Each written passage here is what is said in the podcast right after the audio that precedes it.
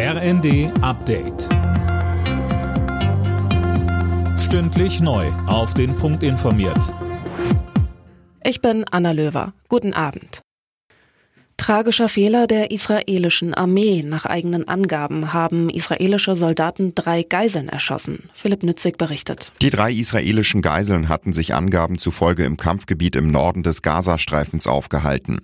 Streitkräfte hielten sie dann fälschlicherweise für eine Bedrohung und schossen auf sie. Ein tragischer Vorfall, die Armee trage die volle Verantwortung, so ein Armeesprecher. Nun soll ermittelt werden, wieso die Geiseln mitten im Kampfgebiet waren. Medienberichten zufolge könnten sie ihren Entführern entkommen oder von ihnen absichtlich zurückgelassen worden sein.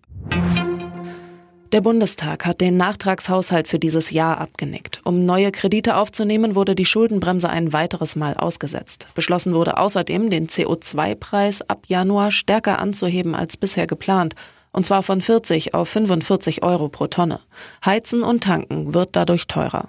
Lorenz Bücklein von der Verbraucherzentrale sagte uns. Die Einnahmen, die durch einen höheren CO2-Preis dann in den Haushalt gespült werden, werden natürlich dafür genutzt, dass dann eventuell weitere Vorhaben für den Umbau der Wirtschaft Richtung klimaneutral, aber natürlich auch perspektivisch für die Entlastung der Bürgerinnen und Bürger genutzt wird.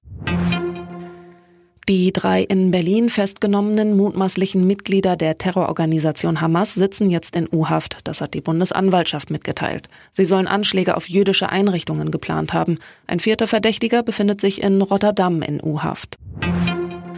Erfolg für Prince Harry im Kampf gegen die britische Boulevardpresse. Das oberste Gericht in London sieht es als erwiesen an, dass Journalisten des Mirror Verlags das Handy des 39-Jährigen angezapft haben, um an Infos zu kommen.